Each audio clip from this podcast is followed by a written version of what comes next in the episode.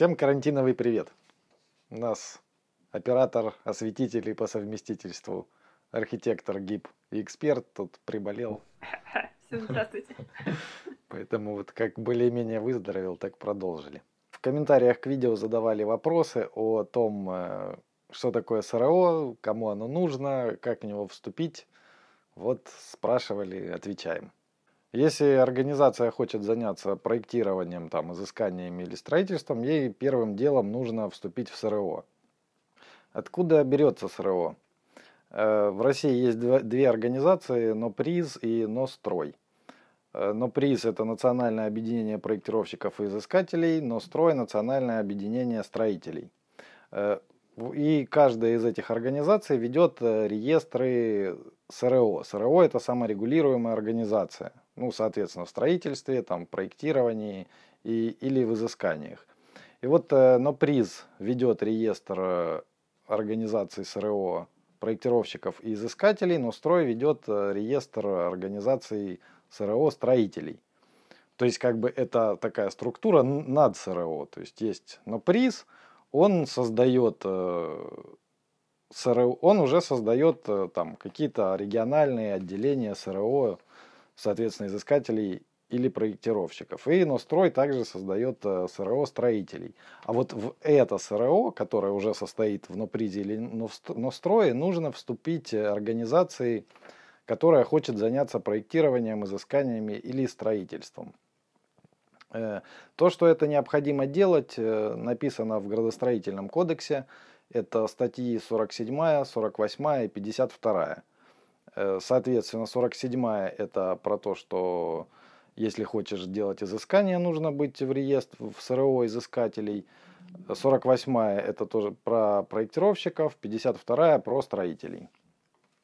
То есть вот э, законодательная необходимость СРО вытекает из ну, со, с того, что нужно состоять в СРО, занимаясь соответствующим видом деятельности, вытекает из градостроительного кодекса. Э, если там кто вдруг хочет прям совсем досконально разобраться в вопросе, то можно зайти, найти в интернете градостроительный кодекс и поиском по тексту саморегулируемая организация, там просмотреть все статьи, где это встречается, и прям вот все точно совсем узнать. Разобрались, если организация хочет заняться проектированием, изысканиями или строительством, то нужно вступить первым делом в соответствующее СРО. Следующий вопрос. А стоит ли вообще туда вступать? Ну, то есть, насколько это нужно, кроме градкодекса, контролируется это где-то или нет? Э, ну, то есть, одно дело это закон, а другое то, то наличие закона, да, и другое дело исполнение закона, что бывает у нас не всегда соответствует друг другу. Э, ну, вступать нужно, потому что Э, кроме того, что прописано в градостроительном кодексе, что если хотите заниматься проектированием, то обязаны вступить в СРО. Э, кроме этого, есть определенные этапы, ну так назовем, модно-жизненного цикла проектной документации, э, на которых проверяется то, что вы состоите в СРО. Например, когда документация подается на госэкспертизу, или на разрешение, на получение разрешения на строительство нужно приложить выписку из, из реестра СРО. Ну, то есть, что вы состоите в СРО на проектную документацию, то есть организация, которая выполняет проектную документацию, организация, которая выполняет изыскание, должны приложить свои выписки. Про строительное СРО я как бы так сильно не знаю. Ну, наверняка, что точно так же нужно подтверждать, что организация, занимающаяся строительством данного объекта, состоит э, в реестре, ну, то же самое с выпиской. Э, выписка действует э, всего лишь месяц, то есть и все госорганы об этом знают, соответственно, все требуют выписку не старше, ну, чем месяц. Поэтому проверки, то есть есть, и если вы не состоите в СРО, то не получится их пройти. Э, кому нужно СРО? Ну, СРО нужно, в принципе, коммерческим организациям. Там вот в этих статьях 47, 48, 52 градостроительного кодекса написано, кому не нужно вступать в СРО. В основном это организации, где частично там, на 50 и более процентов участвует э, госбюджет или муниципальный бюджет или там еще какие-то варианты. Но как бы в общем случае коммерческая организация в СРО вступать обязательно. Теперь что из себя представляет вступление в СРО? Ну, опять же, буду говорить для изыскателей и проектировщиков, что, насколько я знаю, для строителей там требования чуть, по, чуть более расширенные. Э, значит, для изыскателей и проектировщиков, чтобы вступить в СРО, нужно Э, чтобы в организации было два ГИПа, которые состоят в реестре, в национальном реестре специалистов. Кто еще не знает, что такое есть, там будет э, в описании под роликом э, ссылка на текстовый, на текстовый вариант видео, там будет ссылка на этот реестр. То есть нужно э, два ГИПа, найти организацию, в которую вы хотите вступить и заплатить деньги. Собственно говоря, все.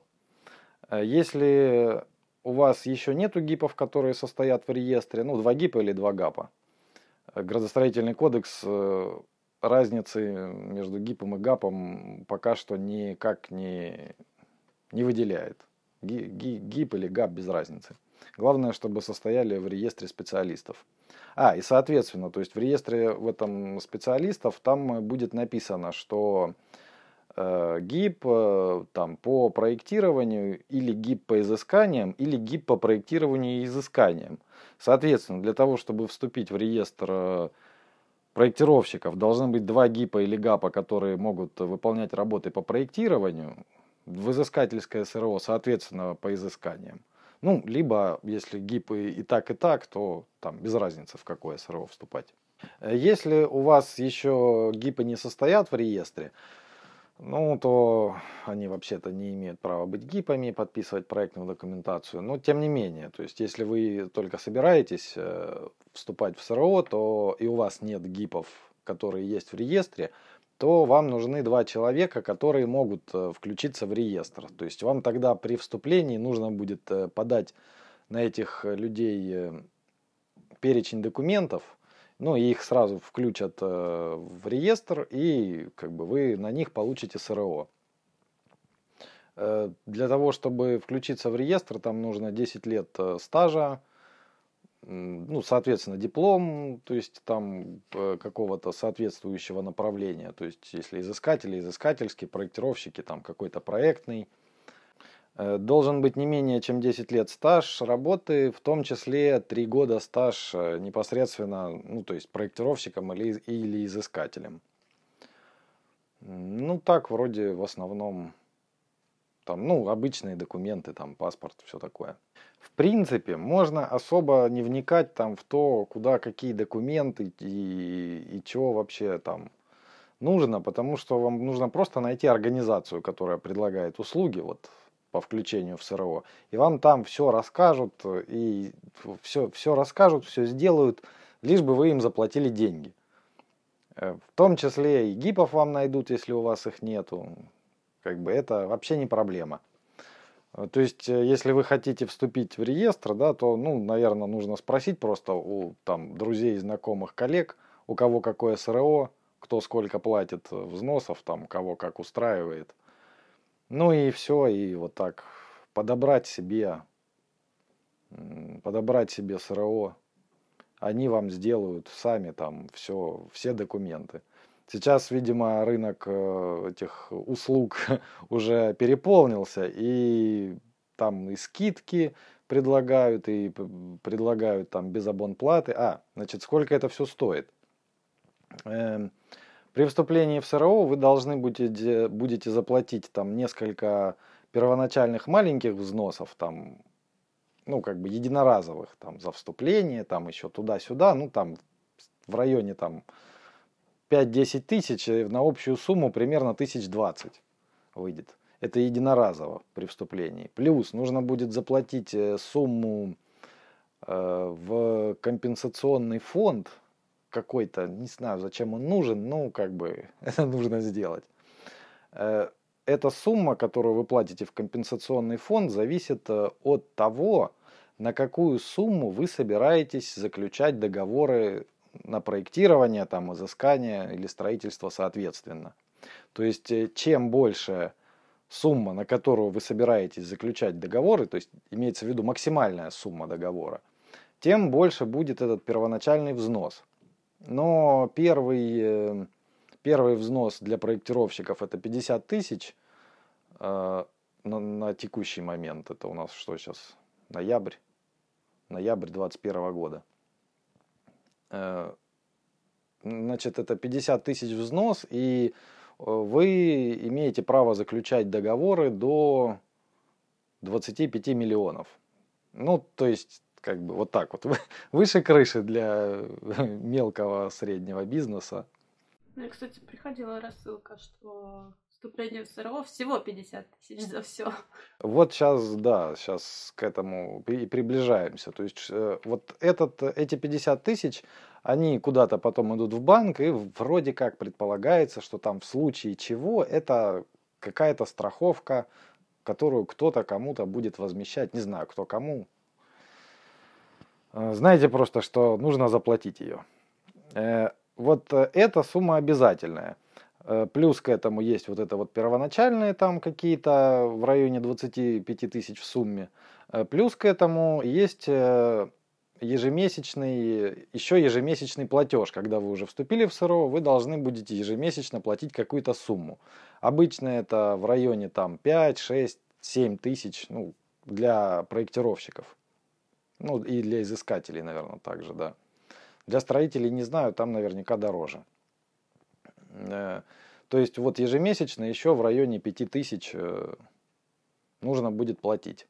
Сейчас, да, поскольку, видимо, рынок уже переполнен, сейчас присутствует предложение, что вообще за 50 тысяч э, вы вступите в СРО, и, видимо, там вот этот первоначальные эти платежи единоразовые вообще не берут с вас – и, наверное, не берут там какое-то время, э, ну, я разные встречал предложения, там, три месяца, полгода, год, год вообще с вас э, не будут брать абонплату. То есть вам нужно просто 50 тысяч и все.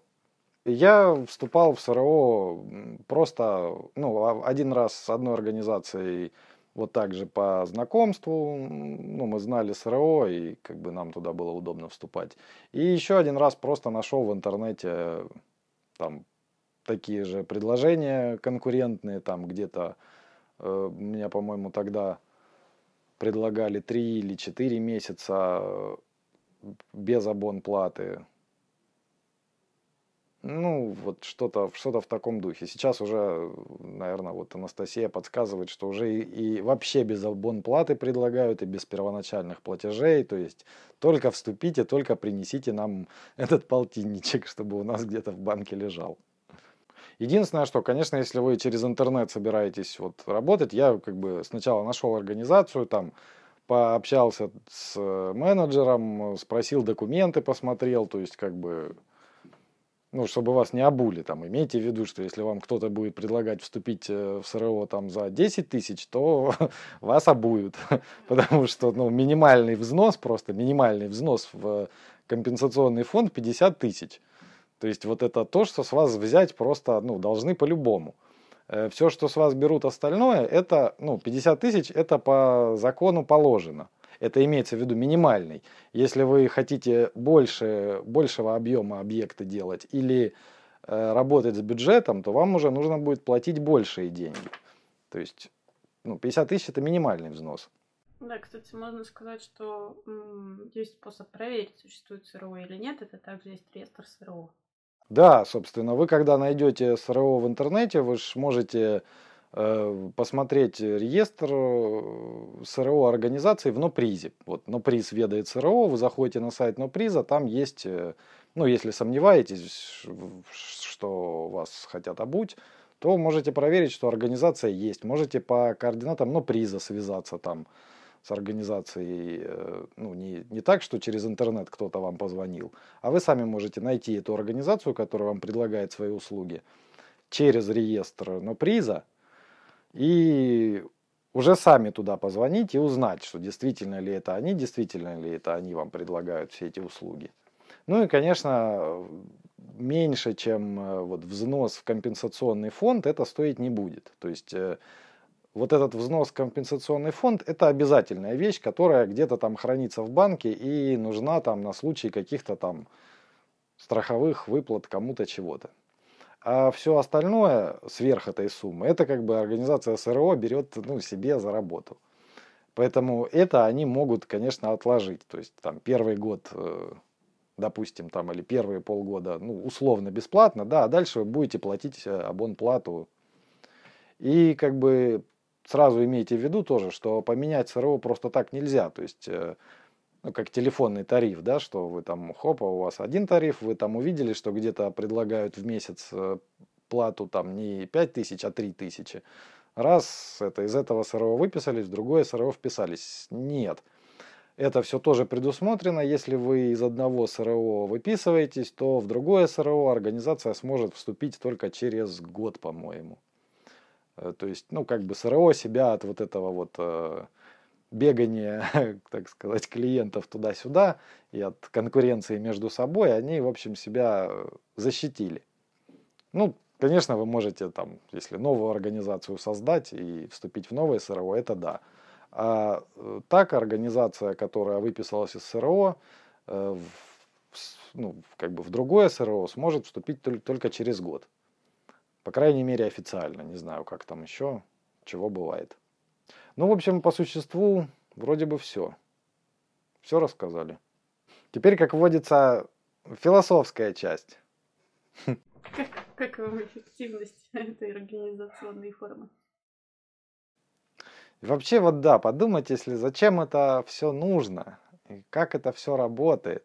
Что оно вообще делает? Что оно вообще делает? Ну, сказать, получается, что у нас есть, ну, приз, у которого есть реестр организаций СРО, собственно, в которые вы будете вступать. И вот у этой организации, у каждой из этих организаций СРО, которая под напризом, есть еще свой реестр уже проектных организаций, которые в ней числятся. То есть единого реестра вот здесь нет. Ну да, есть только реестр. Соответственно, я как ГИП э, могу открыть на себя ну, кучу организаций. Или э, организации, там, которые принимают, вот организации СРО, да, которые принимают проектные организации к себе, они могут на двух гипов, опять же, от, оформить кучу организаций, которые, ну, если у кого-то нету гипов, да, то есть э, состоящих в реестре, если кто-то там не хочет их заводить или, ну, какие-то еще э, какие-то еще причины, то есть вам запросто в СРО сделают, э, дадут своих гипов. Ну, то есть, то есть ре- реально проверить, гип где-то вступил в другой да. СРО или нет, Почему-то, казалось бы, да, есть реестр специалистов, но приз. Почему вот там не записать э, к этому гипу, не, не дописать гипу организацию, что вот у нас гип, и он вот в такой организации состоит. И все, как бы проблема решена. Вот эта вот проблема того, что на одного человека, ну, на двух человек можно открыть кучу организаций. Ну, тогда же без ведома. торговать дипломами. Ну, ну, это да, видимо, вот в этом причина. Почему государство не хочет себе это в руках сконцентрировать и собирать бабло самого? Ну, вот, видимо, кому-то так удобнее. То есть, вот что делают эти СРО, я не знаю. Я за время работы, ну, особо никакой деятельности там, ну, какой-то помощи в смысле просветительской или там еще какой-то, я не видел. От организации СРО единственное, что я видел, это счета. Вот. Это стабильно, там каждый раз в месяц или раз в квартал приходит счет, а если там его в течение недели не заплатишь, то тут же тебе обязательно позвонят, там вам же счет пришел, оплатите. Вот, да, вот, вот это да, это стабильно. А какие-то, ну, я не знаю. Честно Нет, говоря. Ты же не хотел работать просто так, по-честному, и никуда не платить.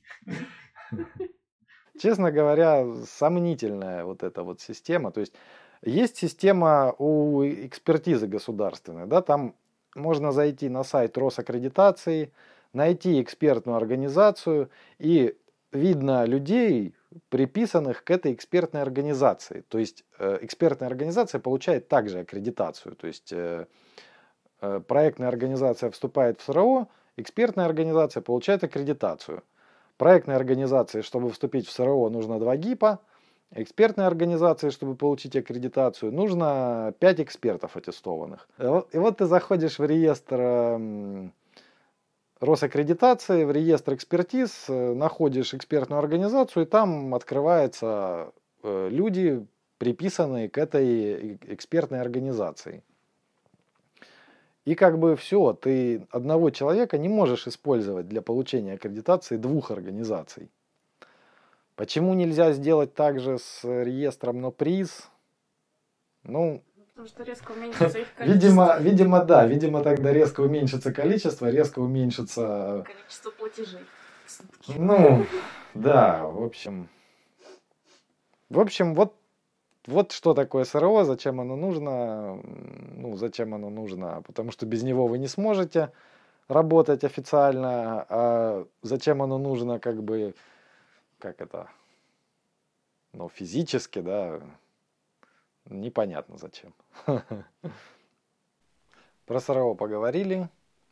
Э, задавайте вопросы, будем на них отвечать. Всем пока.